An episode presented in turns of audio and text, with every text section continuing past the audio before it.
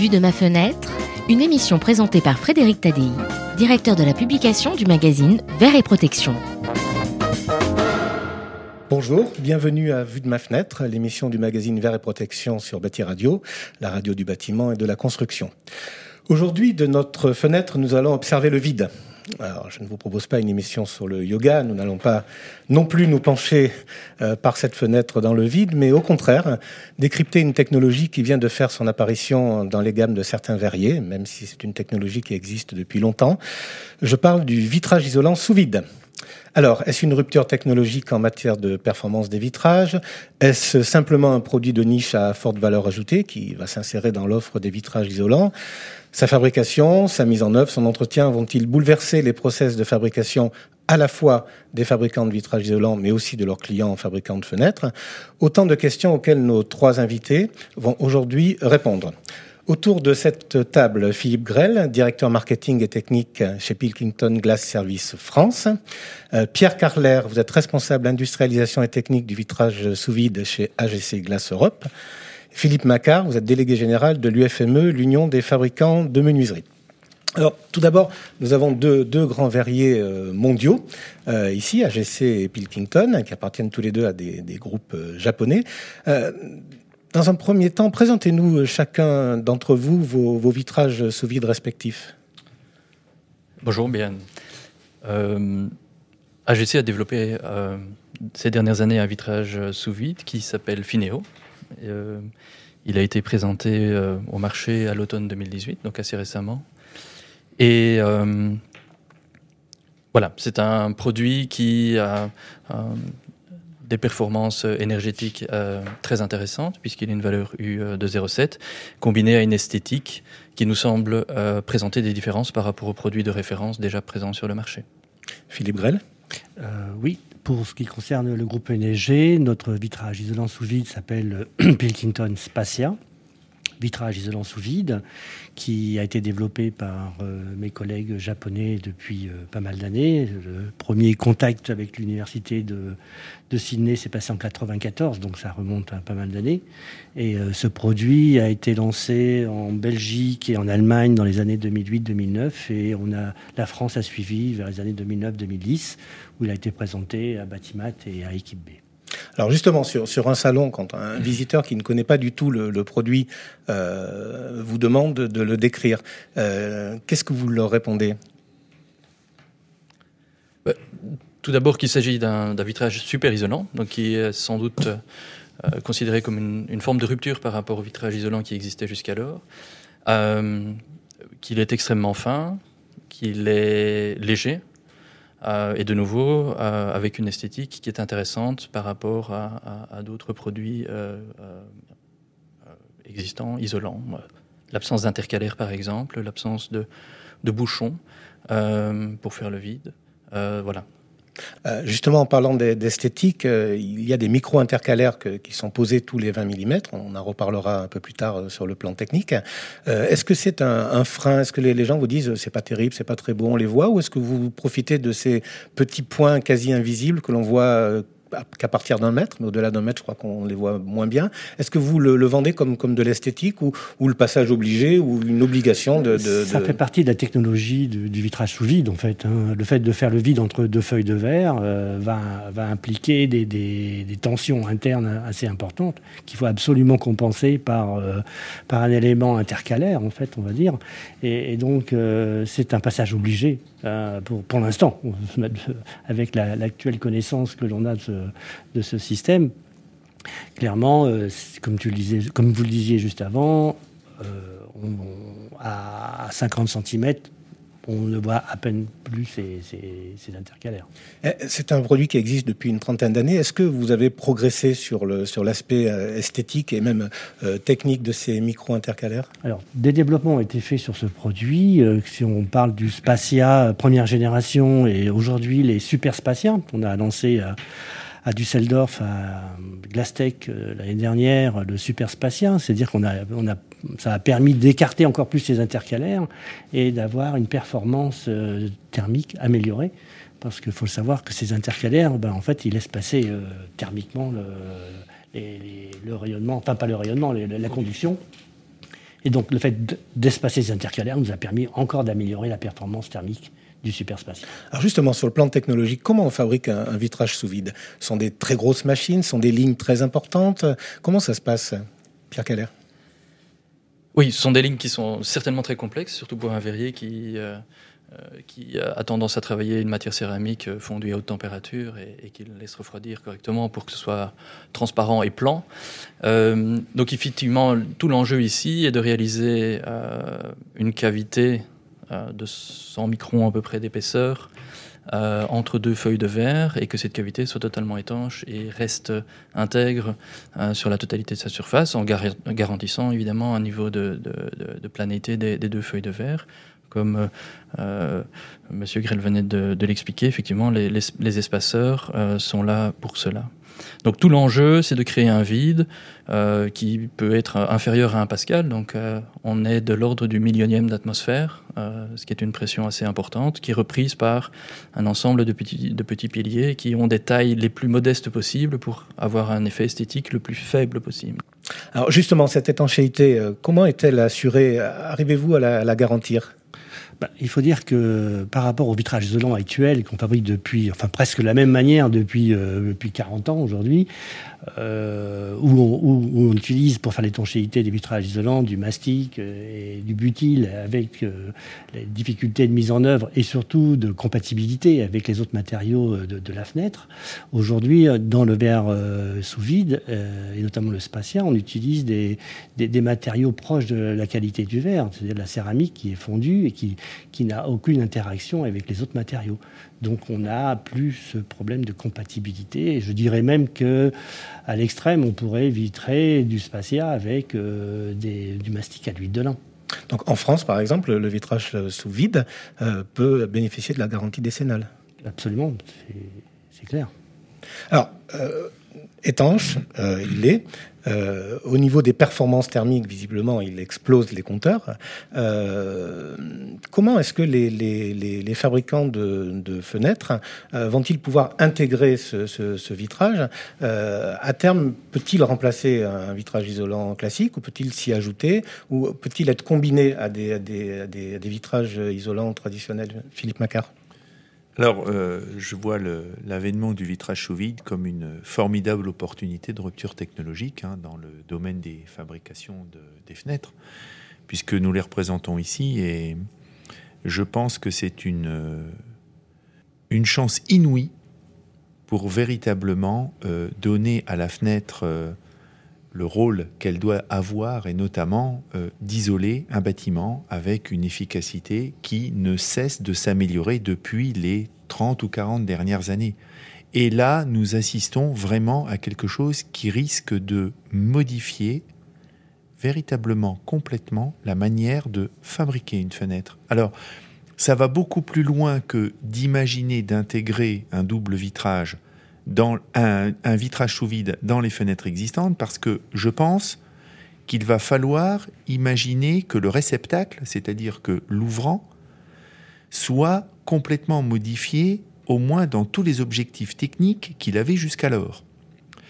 Euh, je m'explique, le fait que la soudure céramique soit par essence même déjà d'emblée une soudure étanche à il va y avoir un regard totalement différent vis-à-vis, par exemple, dans les feuillures basses ou les traverses basses, une pénétration d'eau qui ne va plus du tout exister. Donc rien que par ça, on a déjà un changement relativement complet, je dirais, de la manière de caler ou d'imaginer d'intégrer un vitrage sous vide dans une feuillure ou dans un réceptacle. Est-ce qu'on va l'appeler une feuillure? J'en sais rien, mais en tout cas, ce sera un endroit où on va pouvoir imaginer de faire jonction. La révolution, c'est l'épaisseur. C'est une révolution. Alors, la deuxième. Et la masse. Et la masse. Et la masse. Alors, vous, On est 30% plus léger. Vous avez tout à fait raison. Il y a la masse derrière qui va considérablement changer la manière euh, d'imaginer euh, le changement de fenêtre parce qu'il faut quand même bien repositionner le marché en France. 70% est lié à la rénovation et soit une très très grosse partie des fenêtres vont chez les particuliers en général. Hein. Et euh, en effet, cette masse. Pardon, Frédéric. Non, non, je vous en prie de continuer. Non, non. Euh, et cette masse, en effet, va révolutionner euh, complètement le, le, marché, je, je vous l'accorde, et son épaisseur, qui va complètement changer probablement la manière de fabriquer une fenêtre. Absolument. Alors, quel que soit le matériau, Ce qui n'empêche pas que pour les fabricants de vitrage isolant, il y a une opportunité intéressante, c'est de pouvoir assembler ce vitrage sous vide avec, un autre vitrage qui va permettre d'aboutir à des, résultats thermiques de, du niveau d'un triple vitrage tout en ayant une épaisseur actuelle de, on va dire, 26 mm d'épaisseur. Donc euh, ça. va être une révolution technologique. Pierre Carler, vous, étiez dans, l'équipe chez AGC qui a, mis au point euh, la dernière euh, génération de, de vitrage sous vide. Vous aviez vraiment l'impression de, de vivre une rupture technologique, une révolution, pour reprendre le, terme de Philippe Macquart? Oui, absolument. Bon, la, révolution, elle, date déjà un petit peu, puisque le produit euh, est sur le marché depuis une vingtaine d'années. Euh, la révolution chez nous était effectivement dans la capacité de mettre sur le marché un produit qui soit vraiment, si je puis dire, au goût du jour, avec des performances qui sont supérieures à celles du triple vitrage, utilisé seul, avec des épaisseurs qui fluctuent entre 6 et 10 mm, ou 6 ou 12 mm, euh, avec tous les avantages qu'on a cités. On parlait d'étanchéité. Le produit VIG euh, tel que euh, nous le, nous le vendons n'a plus d'interaction avec l'humidité, avec les UV par exemple. Il ne vieillit pas. Il ne contient aucune pièce métallique. Il ne fatigue pas. Donc on parlait de garantie, on parlait de durabilité. On a une durabilité qu'on pense être nettement supérieure au vitrage isolant actuel. Il n'y a plus chimiquement ou mécaniquement de raison de penser que le vitrage sous vide puisse faillir.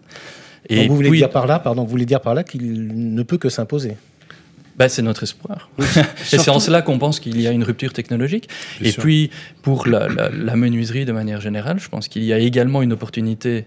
Autant il y a une opportunité pour le verrier, autant il y a une, opportunité pour le, menuisier, c'est de passer à des fenêtres qui sont plus fines, qui sont beaucoup plus design, qui sont plus légères, et résoudre beaucoup de problèmes techniques par une diminution de la masse. Philippe Macquart, est-ce que ça, va changer quelque chose dans le process euh, industriel de la fabrication des fenêtres? Ah, certainement.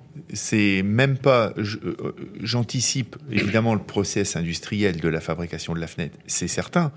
Mais je vais beaucoup plus loin, c'est-à-dire, je pense qu'il va falloir revoir la conception d'une fenêtre.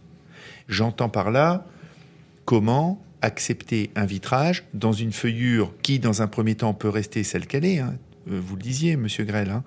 Globalement, la feuillure peut aujourd'hui accepter un vitrage, un double vitrage classique dont une des lames est un des vitrages sous vide. Ça peut être une solution intermédiaire. De manière euh, euh, tout à fait performante, on pourra avoir des fenêtres dont le UW sera très faible, mhm. donc d'excellentes fenêtres. Mais on peut aller plus loin. On peut imaginer de concevoir des fenêtres qui n'accepterait qu'un seul vitrage sous vide, puisque la performance serait quand même au rendez-vous, mais dans ce cas, la conception de la menuiserie elle-même est totalement à revoir, à mon sens. Mhm. Hein. C'est-à-dire qu'on balaye à la limite nos connaissances actuelles, aussi bien même au niveau des DTA et même au niveau des centres techniques, qui, malheureusement ou heureusement, vont devoir s'adapter très vite. Mhm. C'est-à-dire qu'il va y avoir une, un déferlement de demandes probablement des fabricants de fenêtres que nous sommes vis-à-vis des institutionnels qui, eux, sont pas prêts, mais qui, quelque part, vont devoir suivre la mouvance technique relativement à une conception innovante. Et le lit de cette innovation est incité par vous, les verriers qui fabriquez, qui mettez sur le marché des produits extrêmement performants, mais il va falloir que derrière, les certificateurs, les gens qui nous contrôle relativement à tous ces produits suivent. ce qu'il faut dire, c'est que au départ, ce qui a freiné un petit peu le, développement de ce produit, c'est que ce produit n'était pas normalisé. Et voilà. Il n'existait dans aucune norme, aucun référencement. Et là, euh, la norme européenne va bientôt sortir. Hein. Elle, est, elle, est, elle, est, en enquête publique ou elle va bientôt sortir en enquête publique. Ça veut dire quoi? Ça, va, ça, ça, veut dire que ce produit, une fois qu'il sera normalisé, que la norme sera harmonisée, on va pouvoir marquer CE ces produits. Et donc, euh, le, et donc, mettre à disposition sur le marché européen. Exactement. Donc ça répond à toutes les questions qu'on se posait sur euh, la garantie, sur Exactement. Ah oui, bien sûr. Une question euh, un peu plus euh, précise sur le, vitrage. Est-ce que le, verre sous vide peut se doter de tous les verres possibles que vous proposez, c'est-à-dire trempé, feuilleté, même connecté Oui, absolument. Alors, oui, au départ, euh, nous, on propose en verre trempé au départ. Hein, les deux verres, euh, le composant du vitrage spatial sont, sont trempés. Mais euh, dans la composition des vitrages, on peut mettre un verre feuilleté, on peut mettre un, un vitrage de contrôle solaire. Donc, euh, on peut répondre à, à, toutes les exigences architecturales aujourd'hui. On peut, oui, absolument. Donc, on peut ajouter aussi des fonctions de sécurité. On a parlé du verre laminé pour la résistance à l'effraction, mais on peut parler d'acoustique, même si de nature, le vitrage sous vide est plus performant acoustiquement qu'un double ou un triple vitrage. Aujourd'hui, le Fineo euh, euh, qui fait 8 mm d'épaisseur est plus isolant acoustiquement qu'un triple vitrage. Donc c'est quelque chose que l'on peut encore augmenter en laminant. On peut ajouter des fonctionnalités de communication, je pense, hein, la connectivité par l'utilisation d'antennes invisibles, par exemple, ou même envisager une protection au feu. C'est également possible. L'avantage du verrier, c'est que euh, beaucoup des propriétés ou des valeurs ajoutées qu'il peut apporter à ces produits sont laminables en général. Et donc, le prix à payer, c'est l'augmentation de l'épaisseur relative. Partant d'un verre qui, fait que, qui ne fait que 6 ou 12 mm d'épaisseur, vous avez un peu de marge pour pouvoir augmenter l'épaisseur de vos produits. Alors, Et je peux aller un tout petit peu plus loin. Philippe Macquart. Oui. Je peux aller un tout petit peu plus loin, c'est que probablement, comme le vitrage sous vide se comporte comme un vitrage monolithique des années 60, on peut le dire, puisque le comportement mécanique est un vitrage monolithique, euh, on peut imaginer que ce vitrage puisse conférer l'inertie ou un supplément d'inertie à nos fenêtres. Oui, parce que le verre est très rigide. Comme ouais. le verre est très rigide et ouais. que acoustiquement il a les performances que vous décriviez, monsieur, ouais. je peux aller plus loin en imaginant que ce soit le verre qui donne de l'inertie à l'ensemble des ouvrants de nos fenêtres et qui puisse justement participer à conférer justement une inertie supplémentaire et bienvenue dans certains cas à, à, nos fenêtres, notamment quand on est dans des grandes dimensions ou dans des ensembles menuisés assez complexes. Ça change complètement la donne. Mmh. Justement, vous parlez de, de dimension. Il, a, il y a une dimension maximale pour le vitrage sous vide? Alors oui, aujourd'hui, euh, le Fineo d'AGC a une dimension maximale d'un mètre 60 par deux mètres 50 en première version, et la deuxième génération est en préparation euh, pour aller vers certes une performance thermique encore plus importante, puisqu'aujourd'hui nous sommes à un U07, on va passer à un U04 euh, en deuxième génération. Et notre ambition, c'est effectivement d'aller vers des dimensions qui iront jusqu'à 3,50 m ou 3,60 m. Philippe on, a, on est à peu près aussi avec le Spacia dans les mêmes euh, qualités en, en termes de, de dimensions. Euh, une chose à préciser, c'est la dimension minimale aussi, qui souvent, oui. euh, notamment sur les marchés de rénovation de bâtiments historiques, euh, nous limite un peu en France, parce qu'on doit être à 120 mm par 335 minimum en, en, dimension. Alors justement, vous, vous parlez de rénovation des, des bâtiments historiques. Euh, ça a l'air comme ça sur le papier d'être le marché idéal. Euh, Est-ce qu'il est vraiment euh, idéal? Est-ce que ce, ce produit euh, plaît aux architectes des bâtiments de France pour la France ou aux, aux responsables des, des rénovations de, de, bâtiments historiques en Belgique? Oui, absolument.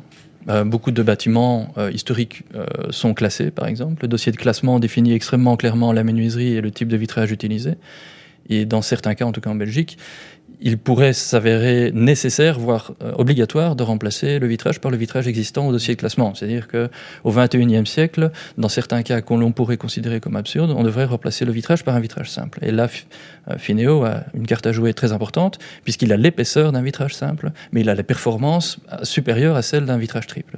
Et en France, Philippe Grell, les, les architectes des bâtiments de France vont-ils tomber amoureux du verso vide? C'est un peu plus compliqué, parce que nos, chers architectes des bâtiments de France, euh, souvent, nous demandent des vitrages euh, qui ressemblent aux vitrages que l'on fabriquait euh, sous Louis XIV ou Louis XVI. Et ça, c'est un peu plus compliqué. C'est vrai que, de par la dimension minimale et de par l'aspect, euh, en verre, euh, en verre bullé, etc., aujourd'hui, on fabrique du verre sans bulle. On nous l'a demandé depuis longtemps et ça, ça, ça, devient très compliqué de, de fabriquer du verre. Vous parliez tout à l'heure des années 60, on peut remonter plus haut. Est-ce qu'on peut mettre du, du, verre coulé ou du verre euh, soufflé euh, dans, en assemblage de vitrage sous vide? Pas, enfin, pas pour nous aujourd'hui. Comme élément constitutif, non. Oui, mais on pourrait fait. éventuellement le laminer au, au vitrage sous vide. Bon, dans ce cas, on ajoute un peu d'épaisseur, mais l'aspect esthétique, lorsque vous mettez le vitrage historique laminé sur un, un finio, par exemple, vous pourriez avoir de l'extérieur l'aspect initial du bâtiment alors qu'à l'intérieur, vous auriez un vitrage du 21e siècle. On l'a vu tout à l'heure avec Philippe Macquart, c'est une petite révolution sur le, plan du, du, process industriel. Est-ce que c'est pas aussi une nouvelle manière de vous adresser au client final? Je pensais notamment à GC en, en, Belgique, vous avez une, une initiative qui s'appelle Renault Window, qui est un partenariat entre la, la région Wallonne et AGC. je crois que vous avez mis 16 millions d'euros sur la table, dites-moi si je me trompe. Euh, pour au total, oui. Voilà, au total, 8 millions pour la région Wallonne et 8 millions pour AGC. Euh, vous proposez de, un remplacement euh, du vitrage chez le particulier, c'est bien ça? Et dans, ce, dans cette offre de remplacement du, vitrage chez le particulier, il y a le vitrage sous vide? Oui, absolument. Donc l'idée, c'est ça, part d'un constat, c'est que je pense en Belgique comme en France, le bâti est assez vieux. On peut estimer dans certaines régions qu'on a encore 15% des vitrages qui sont des vitrages simples et des vitrages doubles de première génération représentent sans doute encore 30 ou 40%, voire plus, euh, des vitrages installés. Donc le taux de rénovation en outre est assez faible dans nos pays. Hein, je pense qu'on n'excède pas 3 à 4 euh, selon les régions. Donc je pense qu'il y a de la, nous pensons qu'il y a de la place pour tout, pour tout le monde. La construction neuve dont on, dont on vient de parler, avec des nouvelles menuiseries, des fenêtres tout à fait révolutionnaires, mais également lorsque le châssis est estimé dans un état suffisant, d'un point de vue mécanique et d'un point de vue thermique, effectivement, Renault Window propose une, une, offre de remplacement de vitrage. Et donc l'idée est partant d'un châssis qui a été euh, analysé et qui a été estimé en bon état, on procède au remplacement du vitrage pour conférer à la fenêtre de manière globale des performances qui répondent aux exigences euh, publiques ou euh, normative euh, actuelle. Donc effectivement, Finéo fait partie de cela. C'est vrai que, pour rebondir sur ce que disait M. Carler, la qualité de la fenêtre dans laquelle on, viendra mettre un vitrage sous vide est mhm. très importante. Il est hors de question aujourd'hui d'imaginer de mettre ce type de vitrage, euh, disons, haute performance dans une fenêtre qui ne serait pas à même de pouvoir assurer une bonne étanchéité à l'air, à l'eau. Philippe Macquart, je suppose que vous êtes d'accord avec ça Non. C'est bien. Je m'en doutais. Non, parce que on considère qu'aujourd'hui, remplacer un vitrage dans une fenêtre qui a plus de 30 ans n'a pas de sens. Euh, nous ne pouvons pas garantir, nous, euh, fabricants de fenêtres, des durabilités de joints, d'étanchéité et même à la limite de solidité mécanique de nos ouvrants même ou de nos dormants même au-delà de 30 ans. Aujourd'hui, toutes les fiches FDES sont basées sur 30 ans de durée de vie on ne conseille pas, on ne conseille absolument pas de changer le vitrage dans une fenêtre. On conseille de changer la fenêtre. Simplement parce que on s'aperçoit quand vous regardez le, marché actuel des anciennes fenêtres bois, ne prenons que celle-ci par exemple. Euh, l'étanchéité laisse quand même à désirer. On n'est pas aujourd'hui prêt à imaginer de refaire un jointage dormant, ouvrant, efficient. C'est difficile. On a du mal à retrouver, je dirais, les pieds de joint qui vont bien euh, dans les encoches prévues à ces effets. Donc non, on est euh, à, je dirais, on déconseille fortement de changer de vitrage dans une fenêtre, quelle que soit la fenêtre. Voilà. Simplement Même une fenêtre récente? Ben, oui, même une fenêtre récente. Ça dépend ce qu'on appelle récent, mais disons qu'au-delà de 30 ans, on ne le conseille pas. Euh, pas, ça devient, si vous voulez, euh, très aléatoire au niveau étanchéité, ne serait-ce qu'au niveau mécanisme de la fenêtre qui doit assurer la jonction du plan de l'ouvrant sur le dormant et qui doit écraser les joints pour assurer l'étanchéité à l'air. Parce que changer un vitrage sans avoir d'étanchéité sans avoir d'étanchéité à l'air, ça n'a pas de sens du tout. Pierre, Carler, en Belgique, j'imagine que c'est un, argument que vous avez dû entendre de la part des, fabricants de, fenêtres. Oui, c'est un argument qu'on a entendu, bien entendu, et euh, auquel on a répondu. Donc, euh, Renault Window ne va pas procéder uniquement au remplacement du vitrage, mais offrira effectivement, en complément de service, également, dans la mesure des possibilités, de rétablir ou d'améliorer l'étanchéité de la fenêtre de manière globale. On ne partira pas évidemment, d'un cas désespéré, on n'en fera jamais un cas merveilleux. Ça, Moi, je ne suis pas tout à fait d'accord. Philippe Grel. en fait, parce que je me souviens très bien des premières fenêtres PVC qui ont été posées il y a, il y a pas mal d'années, où on faisait des fenêtres hyper performantes au niveau de la perméabilité de l'air, et on s'apercevait qu'on avait des gros problèmes après pas de, de, de, pourrissement à l'intérieur des bâtiments, parce que, de condensation, parce qu'on avait des fenêtres qui étaient trop, trop étanches, et qu'il a fallu refaire des, des entrées d'air dans les fenêtres pour, voir. Donc, moi, je pense sincèrement qu'une fenêtre qui n'est pas extrêmement performante en termes d'étanchéité peut recevoir un vitrage sous vide parce que même si elle se passait un peu d'air, eh ben ça évitera toujours de, massacrer une belle fenêtre en chaîne moulurée avec des entrées d'air et ça permettra de, résoudre ce, problème. Oui, c'est une question additionnelle qui est importante, c'est la qualité de l'air intérieur, effectivement, qu'il faut bien gérer par une combinaison étanchéité-circulation d'air. Ça, c'est évident. Mais bon, peut-être que la fenêtre qui laisse passer euh, tous les vents n'est je n'irai pas jusque-là. C'est bien. Je, je, je, pousse le concept un peu loin, effectivement. Philippe Macquart, le mot de la fin pour réconcilier fabricants de menuiserie et verriers? Non, euh, il y, a, y, a, sûrement certains types de fenêtres qui permettent, hein, probablement, comme le disait euh, Monsieur Grel, une, une, possibilité de changement de vitrage. Quand vous prenez des fenêtres, je sais pas, en chaîne de il y a 10, 15 ans, euh, oui, il y a possibilité sûrement, évidemment, parce qu'elles n'ont pas suffisamment vieilli pour en être à, à ces états-là. Néanmoins, euh, quand on assure l'étanchéité, on contrôle l'étanchéité par les entrées d'air. Hein. Le fait de ne pas pouvoir dans un bâtiment contrôler les entrées d'air est quand même un, vaste problème. Hein. On n'a pas la quantification de l'entrée d'air et du renouvellement d'air. Les réglementations thermiques, messieurs, vont nous y obliger. On ne va plus pouvoir faire n'importe quoi vis-à-vis des entrées d'air dont on ne maîtrisera pas les débits en mètres cubes par heure. Alors justement, le, vitrage sous vide, c'est une révolution euh, visiblement, c'est une rupture technologique. Il n'a pas non plus pour vocation de régler tous les problèmes de, de la menuiserie. Heureusement, d'ailleurs, ça veut dire, que, ça veut dire que le produit est perfectible et que vos, vos, vos, adhérents de, de l'UFME travaillent, euh, les, les R&D travaillent sur l'amélioration de, de, toutes les composantes d'une menuiserie.